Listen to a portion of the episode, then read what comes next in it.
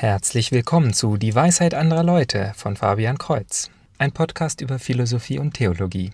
In Episode 77 geht es um die Bekenntnisse des heiligen Augustinus.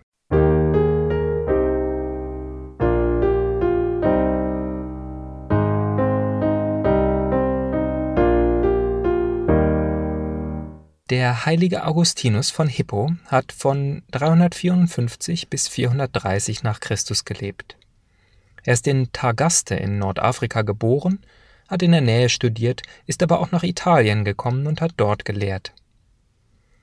Die letzten 35 Jahre seines Lebens war er Bischof von Hippo, welches ebenfalls in Nordafrika liegt. Studiert hat er Rhetorik und insbesondere durch Cicero liebt er auch die Philosophie. Bevor er Christ wurde, arbeitete er als Lehrer, das heißt, er würde an öffentlichen Plätzen stehen und Vorträge halten. Schüler kommen freiwillig dazu und bezahlen direkt am Ende der Stunde. In einem Kapitel schreibt Augustinus, dass er in eine andere Stadt zieht, weil er gehört hat, dass die Schüler dort respektvoller sind und nicht wie bei ihm spät in die Stunde kommen und hinterher nichts zahlen. Er war auch Manichäer. Das ist eine christliche Sekte, die ebenso vielleicht wie die Scientology heute an ein Geheimwissen glauben und eine Hierarchie von Eingeweihten haben. Insbesondere durch den Einfluss von Ambrosius, dem Bischof von Mailand, hat er die Manichäer aber abgelehnt und hat Schriften gegen sie verfasst, also philosophische Argumentationen, warum sie im Unrecht sind. Sehr viele seiner Schriften sind noch heute erhalten, hunderte von Büchern. Darunter eines der berühmtesten, die Confessiones, also die Bekenntnisse. Es gilt als philosophisches Werk und wird daher auch von säkulären Professoren im Philosophiestudium untersucht. Doch wird das der Sache kaum gerecht, da es auch eine Autobiografie ist. Augustinus erzählt Gott über sein Leben, seine Erfahrungen und seine Gedanken. Er versucht den Leser hineinzuziehen in erst sein altes und dann sein neues Verständnis der Welt.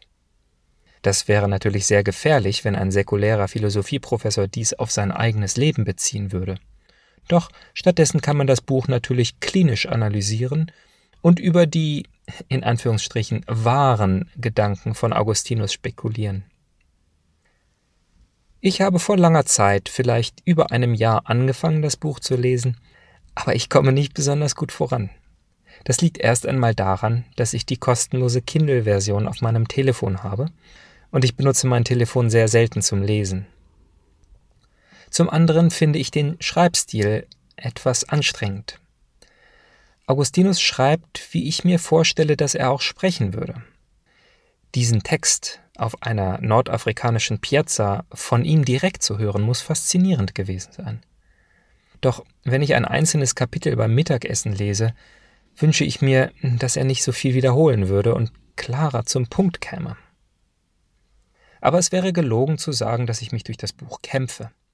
Immer wieder findet man absolute Schätze darin, die eine unglaubliche Einsicht in die damalige Zeit geben, aber auch in das Leben dieses Heiligen, der fraglos einen tiefen Glauben hat, diesen aber philosophisch hergeleitet und begründet hat.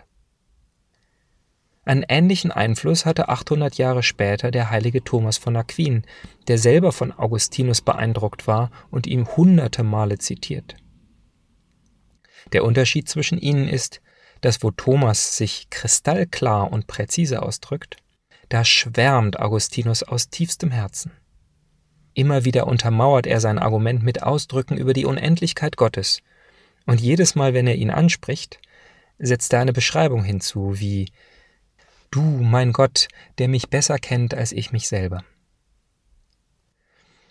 Ich werde die Konfessiones kurz zusammenfassen, doch hat das wieder diesen klinischen Aspekt. Ich glaube schon, dass es sich lohnt, das Buch selber zu lesen. So furchtbar lang ist es auch nicht. Die Kindle-Version ist reiner Fließtext, daher weiß ich nicht, wie viele Seiten es sind. Doch es besteht aus 13 Büchern, von denen je ein Buch in etwa ein längeres Kapitel eines modernen Romans ist. Augustinus schreibt viel über seine Jugend und Studienzeit. Durch Cicero hat er gelernt, dass er sich durch die Philosophie bemühen muss, Sinn im Leben zu finden und die Welt zu verstehen und so sich selber zu verstehen. Doch alle Philosophien, auf die er trifft, entpuppen sich bei genauerer Analyse als unzureichend, um seine Erfahrungen zu erklären. Einer der Angelpunkte ist ein Diebstahl, den er mit seiner Jugendbande gemacht hat. Er hatte Freude daran, Birnen von einem privaten Grundstück zu klauen.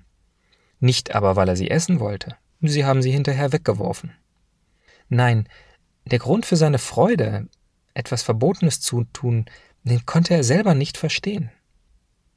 Dies ist natürlich nur ein Beispiel, durch das er aber einsieht, dass er als Mensch nicht grundlegend gut ist und er tatsächlich aktiv daran arbeiten muss, sich zum Guten zu lenken. Im Weiteren findet er heraus, dass er auch das nicht kann. Denn wo die Grundlage schlecht ist, da kann auch nichts Gutes gebaut werden. Damit formuliert Augustinus die Doktrin der Erbsünde, also der Lehre, dass wir durch Adams Fall nicht einfach nur sündig sind, sondern einen Erlöser von außen brauchen, weil wir uns selber nicht aufrichten können. Diese Idee ist natürlich nicht neu und direkt aus der Bibel abzulesen, doch, wird gesagt, dass Augustinus der Erste ist, der es so klar ausformuliert hat. In weiteren Kapiteln ringt Augustinus mit sich selber. Insbesondere seine Gelüste halten ihn immer wieder zurück. Er beschreibt seine Gefühle so nachvollziehbar, wenn seine Gelüste ihn ansprechen und behaupten, dass er keine Freude haben kann, wenn nicht durch sie. Ich glaube, viele Menschen spüren dies. Irgendeine schöne Sache in der Welt wird uns so wichtig und so alltäglich, dass die Vorstellung, ohne sie zu leben, wie eine Ödlandschaft aussieht. Er schreibt auch viel über seine Mutter Monika, die so viele Tränen um ihn vergossen hat, da er ein recht ungezogener Student war, der, in seinen eigenen Worten, weit ab von Gott gelebt hat. Er hebt hervor, dass einfach ihre Hingabe und ihre stille Aufopferung und ihr Gebet der Hauptgrund waren, warum sowohl er als auch sein Vater schließlich zum Christentum gekommen sind. Das heißt, er sieht es nicht als seine eigene rationale Leistung an, zu Gott gekommen zu sein. Zum Abschluss der Episode möchte ich das vierte Kapitel vom ersten Buch lesen. Ein Lobpreis auf den Herrn, den Augustinus liebt, aber weiß, dass er ihn nicht verstehen kann. Er hebt hervor, wie absolut Gott in allem ist, und wie paradox. Ich möchte, dass dieser Spruch bei meiner Begräbnisfeier gelesen wird. Mein Gott, was bist du also? was frag ich erst? Was anders denn als der Herr mein Gott? Denn wer ist Herr neben dem wahrhaftigen Herrn und wer Gott außer dir, unserem Gott? Höchster, bester, mächtigster, allmächtigster, barmherzigster und doch gerechtester, verborgenster und doch allgegenwärtiger, schönster und stärkster, feststehend und doch nicht zu fassen, unwandelbar und doch alles wandelnd, nie neu, nie alt, der du alles erneuerst. Die Stolzen aber gibst du anheim der Vergänglichkeit, ohne dass sie es fassen. Immer wirkend, immer ruhig, sammelnd und doch nie bedürfend, tragend, erfüllend und schützend, schaffend, ernährend und vollendend, suchend, da doch nichts dir ermangelt. Du liebst, doch ohne Leidenschaft, du eiferst, doch mit ruhiger Milde. Deine Rede ist schmerzlos, du zürnst und bist doch ruhig. Wandelbar sind deine Werke, unwandelbar dein Ratschluss. Du nimmst auf, was du findest, und hast es doch niemals verloren. Nie arm, freust du dich des Gewinns. Nie habsüchtig forderst du Zinsen. Es wird dir geliehen, auf dass du zum Schuldner werdest, und doch wer hat etwas, das nicht wäre dein Eigentum? Schulden zahlst du, die du nie schuldig bist. Du erlässt uns unsere Schuld und verlierst trotzdem nichts. Was aber habe ich mit all dem vorgebracht, mein Gott, mein Leben, meine heilige Wonne? Oder wie redet einer, wenn er redet von dir? Wehe denen, die von dir schweigen, denn auch die Stummen werden dich bekennen. Was halten Sie von den Bekenntnissen des Augustinus, lieber Zuhörer?